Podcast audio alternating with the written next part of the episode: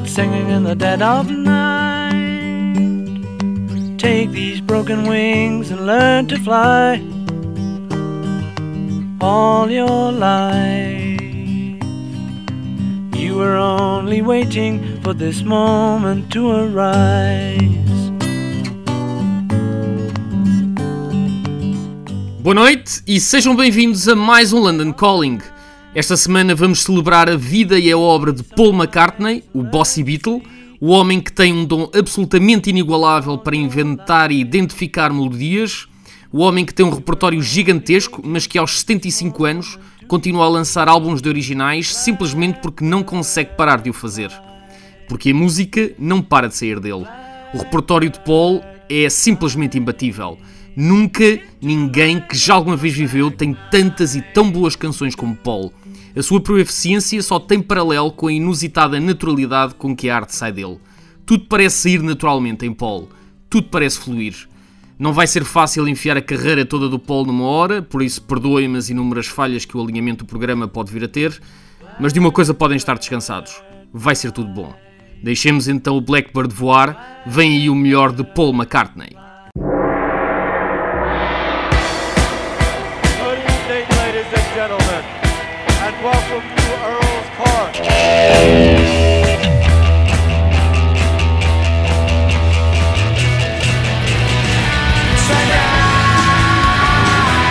I'm a rock 'n' roll star.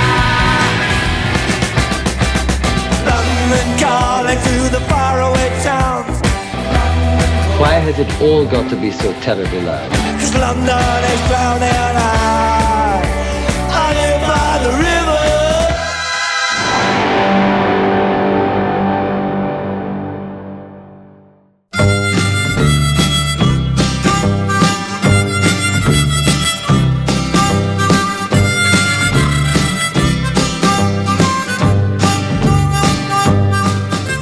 E tudo começou assim, com este Love Me Do, o primeiro single dos Beatles, que teve como polo principal compositor.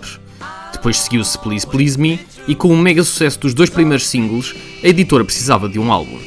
Os Beatles entraram então nos estúdios de Abbey Road às 10 da manhã de segunda-feira, dia 11 de fevereiro de 1963, e saíram às 11 da noite do mesmo dia com o álbum Please Please Me integralmente gravado com vários takes das músicas que compunham o seu set habitual no Cavern Club em Liverpool.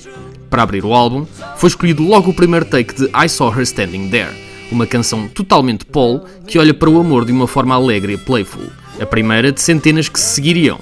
She was just 17, you know what I mean. Então não sei, Paul. Então não sei.